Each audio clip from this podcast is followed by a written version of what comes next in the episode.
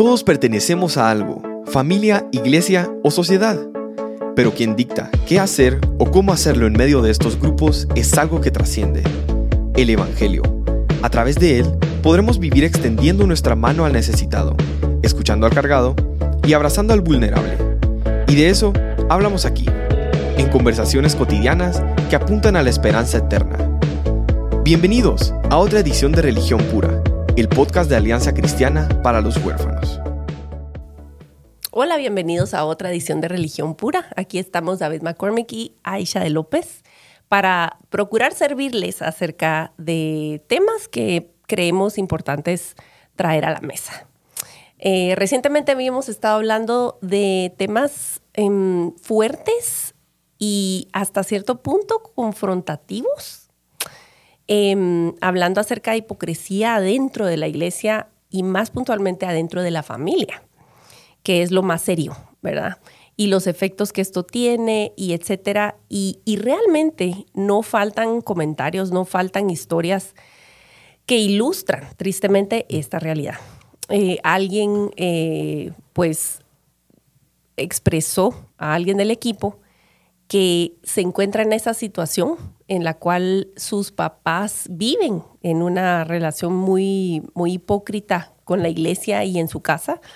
Y ella vive como atrapada en esta situación. Es, es una chica joven que, que, no está en posibilidades de salir de su casa y mm. está viviendo en medio de, de, esta situación complicada donde tus papás son una cosa en la iglesia y otra cosa en la casa. Ella está sufriendo muchísimo y si por ella fuera, pues saldría pero nunca es tan simple como parece. Yo creo que es de las posiciones más difíciles que una persona puede atravesar. Eh, creo que es una de las situaciones más devastadoras para el alma de alguien joven que está despertando. Hasta cierto punto hay un alivio porque estás encontrando una luz y alguien que te valida y te dice, esto no está bien, esto no es ser cristiano. Em, ¿y ahora qué hago con esta situación? ¿Cómo viviendo ahí adentro puedo poner límites, no poner límites? ¿Qué es honra y qué es no? ¿Qué, es deshonra? Porque como mencionamos anteriormente, la línea clásica es honra padre y madre y lo que entendemos por honra es te callas y hace caso y viví de acuerdo a los estándares que ponen mm. ellos, ¿verdad? Entonces David, híjole, no está sencillo, no está sencillo el escenario. ¿Qué, le dirías tú a una chica o a un chico que viene contigo en una situación similar? Hmm. Sí, y realmente hay que entender qué está en sus manos hacer. Porque esta chica no podemos darle un consejo que no va a poder hacer, ¿verdad? O sea, como que no, tú sales de tu casa y tú vas a independizarte. O sea, eso no es una realidad para la mayoría de personas. Es, eh, también se reduce muchas veces en consejos así. Por ejemplo, mujeres que viven abuso doméstico y solo se les dicen, ¿por qué se quedan ahí? ¿Por qué no se van? Y no entienden la complejidad de la situación que también requiere una solución compleja. Y de largo plazo. Exacto, sí. Porque no es de que, como, ah, bueno, tengo una, una tía que me da posados días. E, ¿Eso qué resuelve, verdad? Em, entonces sí necesitamos como estar para el largo, largo plazo, como vos decís, ¿verdad? Y estar dispuestos quizá no ofrecer em, opciones A, B, C, D, ¿verdad? Eso es lo que tienes que hacer. Ese es tu plan. Ese es tu plan estratégico para tu vida, para que tú tengas eh, salud en tu, en tu vida familiar. Pero sí van a necesitar personas que los acompañen y también donde pueden rendir cuentas, personas que pueden preguntar periódicamente cómo está la situación, cómo te sientes, ¿verdad? Porque si no es una opción salir, tienen que ver con qué sobreviven y van a necesitar de otras personas con quien pueden hablar la verdad, ¿verdad? Em, y sí, yo estoy pensando en varios casos que he atendido en clínica donde em, están en ese, ese punto de como sobreviviendo, ¿verdad? En su propia casa, pero lo están haciendo. Mm. Y obviamente ellos tienen como una visión de que quisieran independizarse un día. Em, pero hoy le están haciendo ganas. E, ellos están aprendiendo mm. cómo convivir con ese, ese, esa carga, ¿verdad?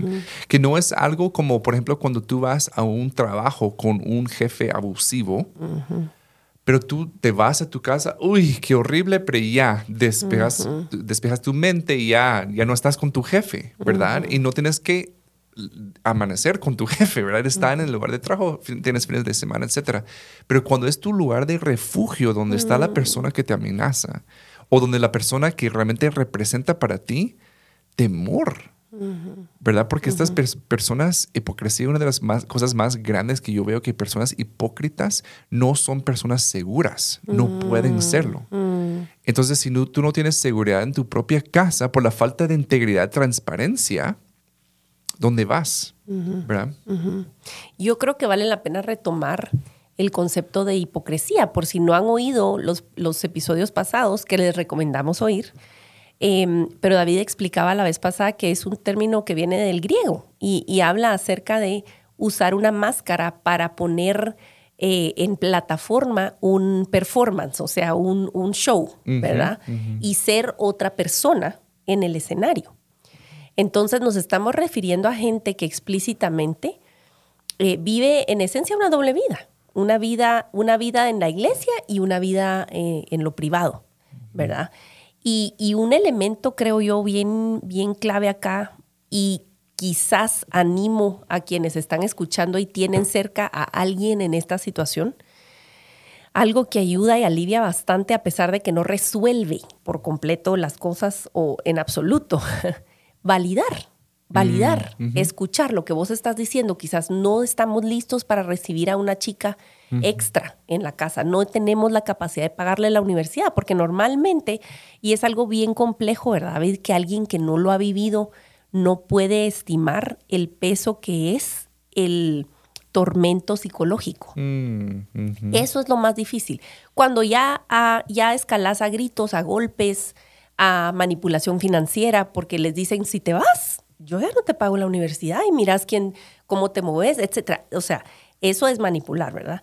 Cuando ya llegas a eso es porque el estilo de vida es de mucha manipulación psicológica, ¿verdad? Eso es lo primero, emocionalmente desmantelada la persona, ¿verdad?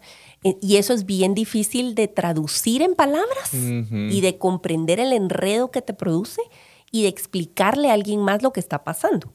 Pero cuando por fin encontramos un lugar seguro, alguien seguro que puede más o menos vislumbrar lo que está pasando, simplemente escuchar y decir, ¿sabes qué? Lo lamento. Mm, lo lamento tanto. Esto es un escenario horroroso que no deseo que estés pasando. Y eso está mal.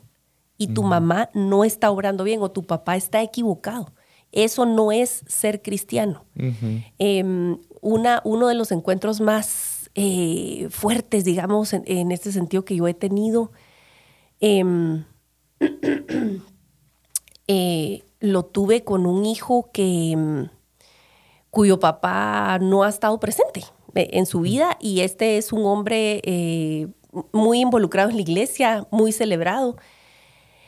Y, en algún momento, en un punto de, de, la relación con esta, bueno, él y su familia, yo, yo o sea, de verdad creo que uno de los momentos que, más marcaron mi corazón, espero que el corazón de ellos también, fue abrazar y decir, ¿sabes qué? Jesús no es así.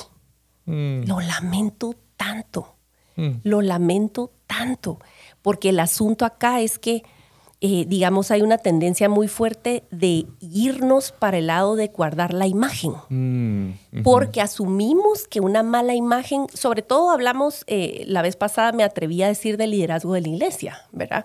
Cuando se trata de líderes en la iglesia y, y, lo que pensamos que está en juego es el nombre del Señor. Entonces más vale que no se enteren que en esta familia hay líos, que en esta familia hay problemas, porque se daña el nombre de Jesús. Mm. Pero sabemos que lo que honra al Señor es la verdad, mm. no las fachadas. Es mucho más honroso enfrentar las cosas y obviamente cuando ya llegas a un problema como el que estamos describiendo de alguien que se siente atrapado en su casa, que quisiera salir huyendo, estamos hablando de años de daño, de capas y capas y capas de trauma, mm. que no es sencillo de abordar, ¿verdad? Pero creo que un buen inicio es decir, ¿sabes qué? Te creo. Te creo y es horrible lo que estás pasando y lo lamento muchísimo. Sí, y, también tener límites para nosotros, no llegar a hablar mal de las personas, ¿verdad? Sin embargo, pensando en el enojo que debemos tener, el, el enojo que sí compartía Jesús, era eso. O sea, era un enojo cuando las cosas como fue el diseño de Dios se usaba para otros propósitos. ¿Verdad? Entonces, como él se enojó tanto al ver que el templo, un lugar sagrado, apartado, que Dios había diseñado para, para él y para el bien de, sus, de su pueblo, lo habían convertido en un negocio, ¿verdad? Era una ira. Entonces también yo digo, yo digo ¿cómo ve Jesús a las familias? Mm. En donde lo que se creó para ese factor de protección, ese círculo de seguridad, mm. ese refugio, se convierte en una cueva de mentiras.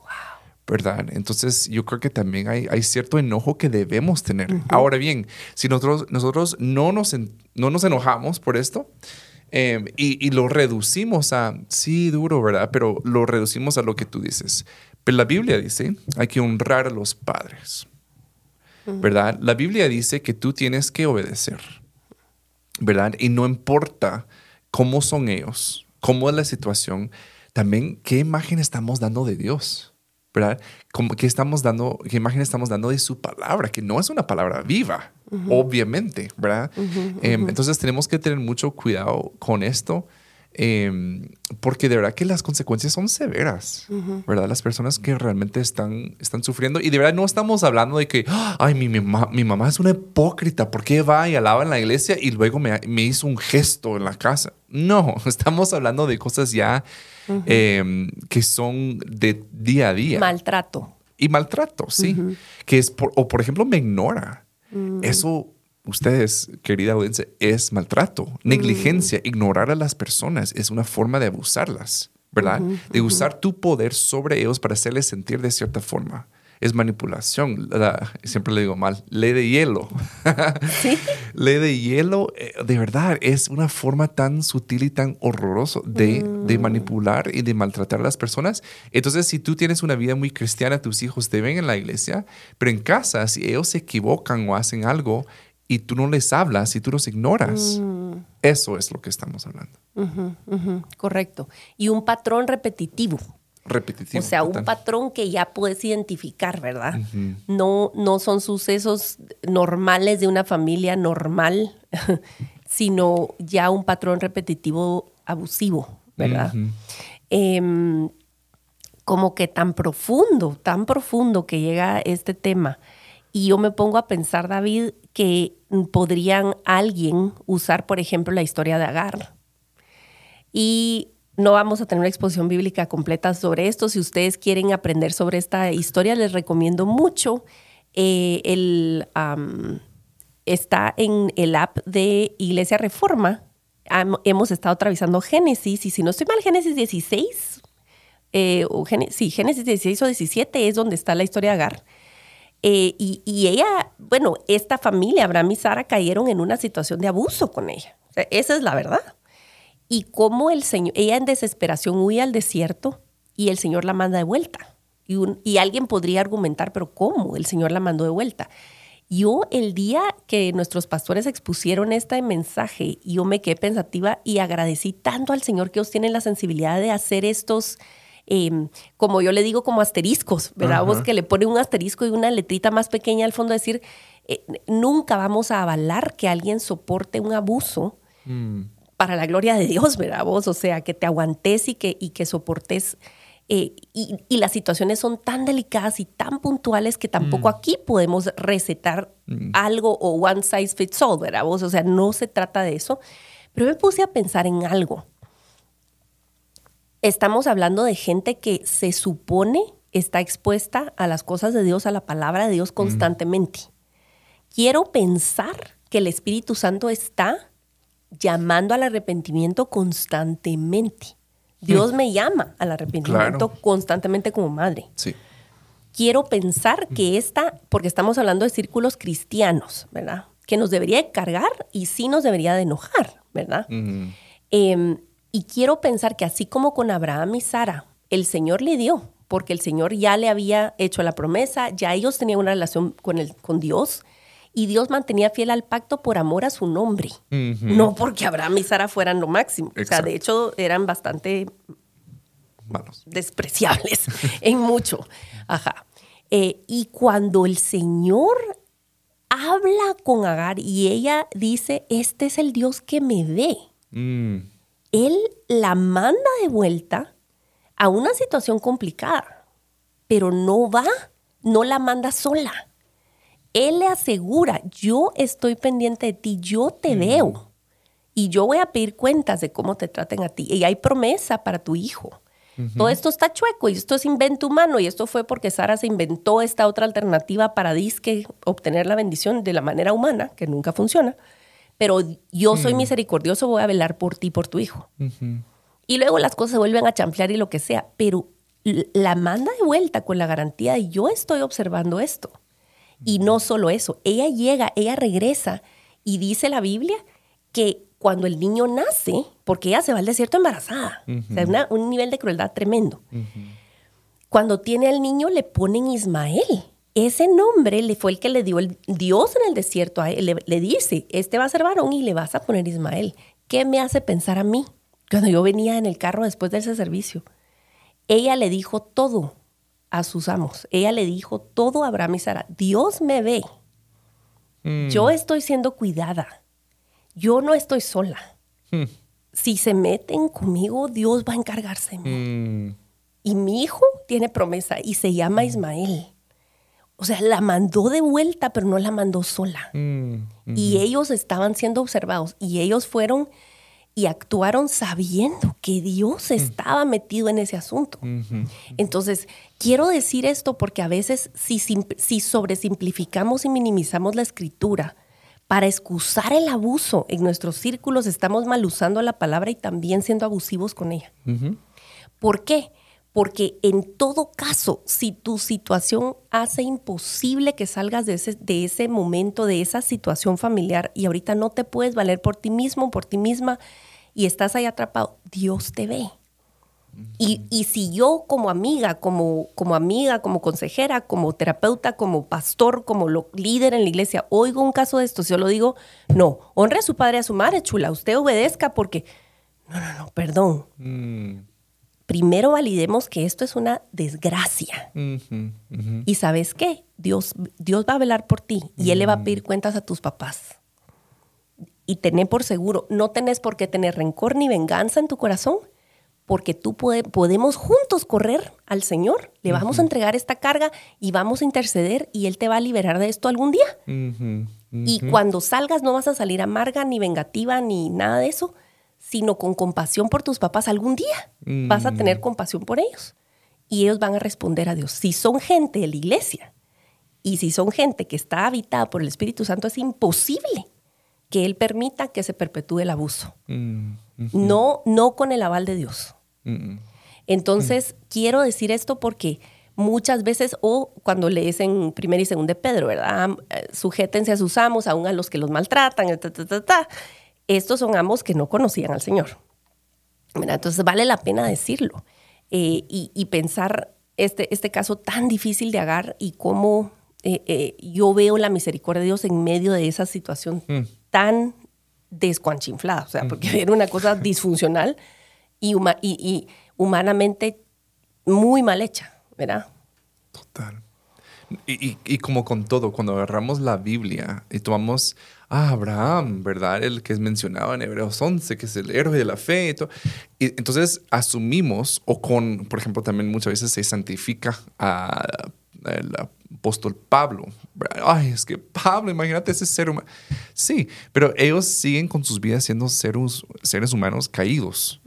En ningún momento nosotros podemos eh, asumir que podemos tomar toda la historia de ellos como una prescripción, ¿verdad? algo como prescriptivo. Ah, entonces solo tengo que seguir y, y- todos los eh, todos lo- los pasos de Abraham o de quien sea en la Biblia, ¿verdad? En estos casos, entonces sí tenemos que tener mucho cuidado, pero lo que Dios revela sobre su carácter sí es aplicable a todos, porque Dios no cambia. Entonces, lo que Dios sí revela, como ahí, como la primera mujer víctima de trata de personas que ella logra nombrar a Dios, la primera persona en la Biblia, Él es el Dios que me ve, eso sí sigue en pie, sigue vigente, que Dios sigue siendo un Dios que nos ve. Entonces sí, es de aferrarnos a las promesas que son ciertas y para nosotros. Entonces, si tú estás sufriendo en tu casa puedes tener la certeza que, que, que Dios te ve. Dios está consciente. Dios no te da una palabra fácil solo para como salir de, de esa plática y hablar de algo más. Él está presente con el valor de permanecer y ver tu situación como es, verte a ti como estás y no cambiar de, de, de tema, ¿verdad? eso, es, eso sí, eso sí es una garantía. Lo que sí no tenemos garantizado es de que si tú oras lo suficiente que Dios va a cambiar tu situación. ¿Verdad? Entonces ahí es donde nosotros como embajadores de Cristo, eh, de reconciliación, eh, vamos acompañando a los que están en esas situaciones precarias, porque Dios no nos garantiza cambiar de situación, ¿verdad? Pero sí pone personas a nuestro lado que pueden caminar con nosotros y eso es lo que nosotros podemos hacer. ¿verdad? Yo sé que muchas veces para mí mi mente funciona de esa forma que, que si alguien me cuenta tu situación, yo ya estoy armando un plan. ¿Qué pueden hacer? Ah, mira, podemos llamar a esta persona, que podemos juntarnos aquí, que puedes escribir acá. Dios no hizo eso. O sea, Dios no sacó su lista de contactos con Agar. Y dijo, ah, mira, pero yo te... Mija, te veo. Y ese soy yo. Así soy yo, ¿verdad? Entonces nosotros siendo como embajadores de eso, podemos decir, hacer lo que vos estás diciendo. Sí. Eh, y les recomiendo mucho, si ustedes están oyendo esto como líderes de la iglesia, como mamás, como a veces eh, los amigos de nuestros hijos son los que llegan con las situaciones, ¿verdad? Y cómo podemos actuar con sabiduría y ser sal y ser luz en esas situaciones. Les súper recomiendo leer a Diane Langberg. Em, su libro más reciente que es eh, Poder Redimido da mucha luz y mucho entendimiento en cuanto a estos casos em, y, otros más fuertes, ¿verdad? Em, entonces, yo diría, no sobresimplifiquemos, no minimicemos el dolor y el enredo. Eh, como ella dice, eh, cuando alguien eh, está sufriendo situaciones de maltrato, de abuso, lo que sea, te va a dejar saber la historia no en línea recta no en el principio, porque todo es un relajo. Vas armando el rompecabezas, entonces te va a decir un, pedazo en medio y va a seguir procesándolo y va a tener que regresar a contarte otra vez. O sea, requiere mucho tiempo y mucho, mucha paciencia con alguien que está sufriendo esto, porque, y más cuando son, estamos hablando de jóvenes, están confundidos y están mm. armando apenas el rompecabezas y, qué delicia encontrarte con alguien que no te dé recetas fáciles, que no te quiera callar, que no te quiera mandar de vuelta, solo así como échale ganas, ¿verdad vos?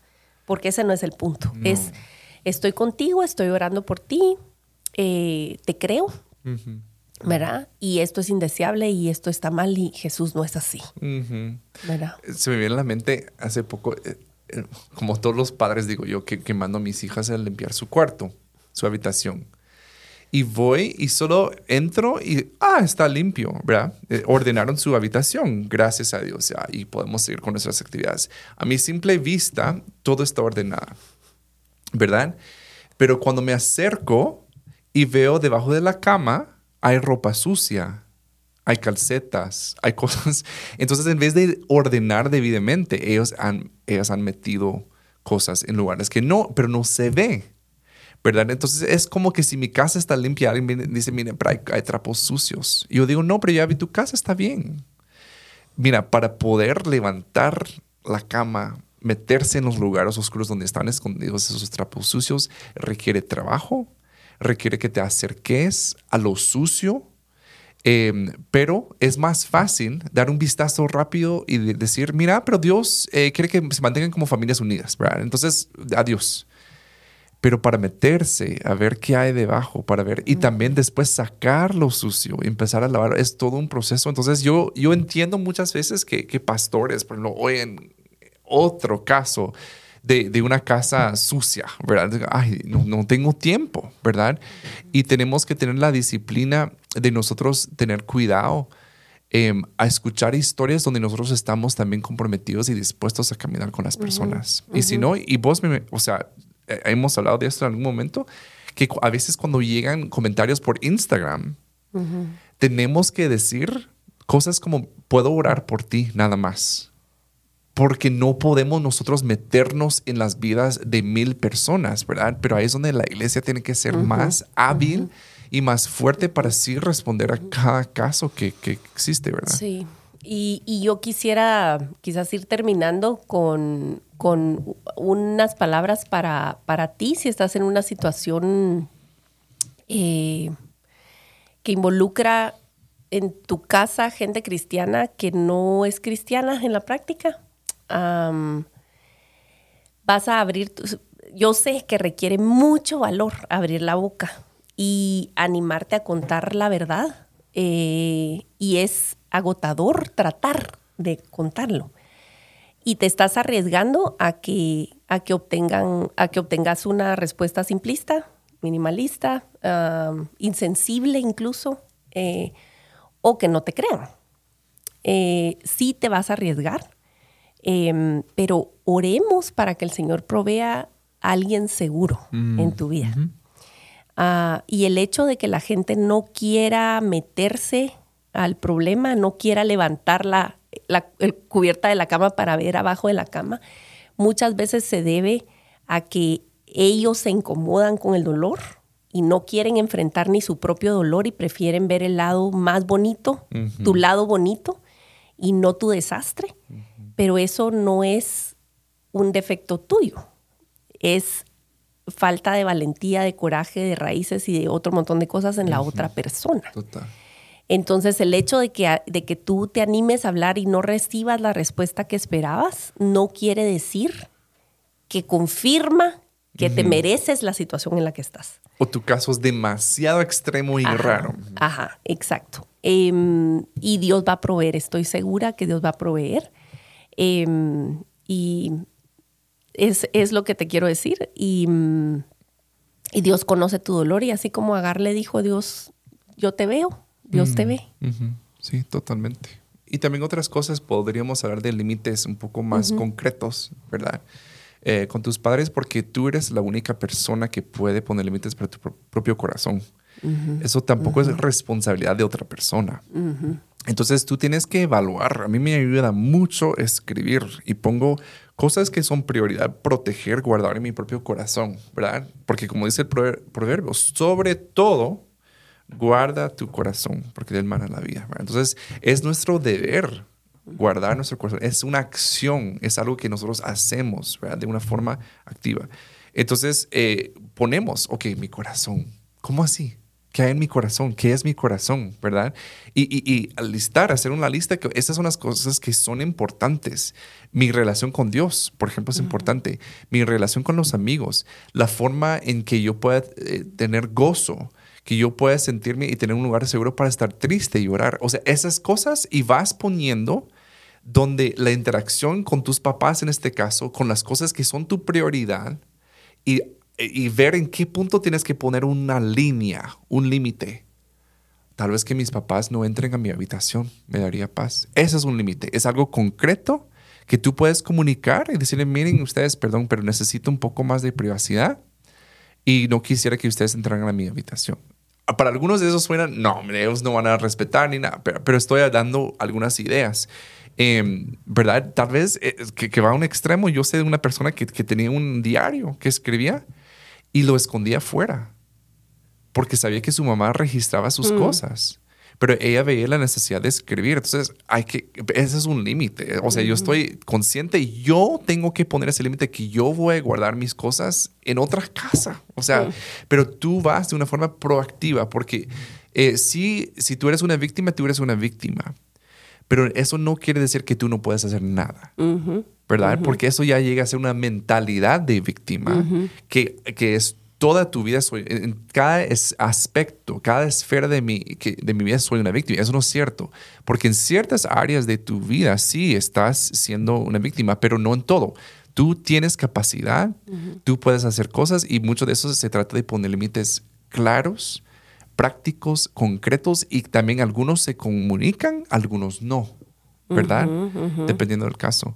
Pero también como que ven ese, ese, lado un poco más concreto, ¿verdad? Pero obviamente siempre acompañado de alguien. Eso es lo más... Sí, sí la verdad es que les animamos a buscar una consejería profesional, una terapia profesional de algún tipo, porque hay, un, hay enredos, sobre todo eh, la manipulación y cuando está mezclado con Biblia es aún más profundo, Sí. ¿verdad? Eh, el, el- el enredo eh, mental, emocional.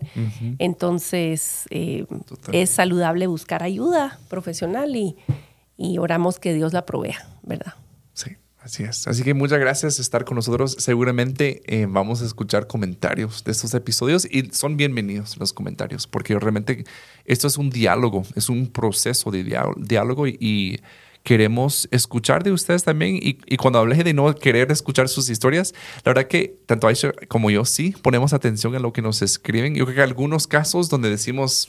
"Ugh, Te tengo que referir con alguien en tu ciudad, porque lo que queremos es que tengas compañía cercana, no alguien en in- Instagram que sepa solo un lado de la historia o lo que sea. Entonces es más complejo que escribirnos por Instagram. No es que no valoremos, claro que sí, exacto. pero David se refiere a que no podemos dar un acompañamiento real por Internet. Sí. Sí, y, y- pero yo sé que para muchas personas escribir a alguien en Instagram es el primer paso. Exacto. Entonces háganlo, háganlo, ¿verdad? Porque hay libertad también en, en eso, do- donde podemos dar pasos, ¿verdad? Y no quedarnos como estamos. Así que muchas gracias por estar con nosotros. Siguen escuchando los episodios de esta nueva temporada. o ton- como tanda. Tanda. tanda, como. Como sea, pero son nuevos episodios nuevos. Y miren, como religión pura, estamos pensando si nos ayudan. No, no le contesta a Aisha ni a mierda, pero vamos a celebrar cinco años de religión pura en octubre. ¡Woo! Así que ayúdenos a, a decir qué, qué hacemos para celebrar, Genial. ¿verdad? Primero, decoración aquí. Eh, claro que sí. Claro que sí. Estos cinco años nos han tratado bien. O sea, vamos mejorando. Ya con Tenemos plantillas. plantas. Pero de otra cosa que podríamos hacer, interactuar también con ustedes, nuestra querida audiencia, que han sido Sí. fieles cinco años ustedes. Sí, sí. ¿Verdad? Que como les dije una vez, creo que el 95% de los podcasts no duran más de seis meses. Así que, enos aquí. Por necios o por, lo que sea, pero aquí estamos. Vemos las estadísticas, ya no tenemos oyentes, pero aquí estamos. Hola, mamá. Ni, ni mi mamá. Ok, la tuya, sí, gracias a Dios. Eh, no, pero muchas gracias, de verdad. Apreciamos tanto y nos sentimos ahí junto a ustedes en cada momento. Muchas gracias. Nos vemos aquí la próxima vez. La religión pura y sin mancha delante de nuestro Dios y Padre es esta. Visitar a los huérfanos y a las viudas en sus aflicciones y guardarse sin mancha del mundo. Gracias por acompañarnos en otro episodio de Religión Pura. Síguenos en nuestras redes como Alianza Cristiana para los Huérfanos.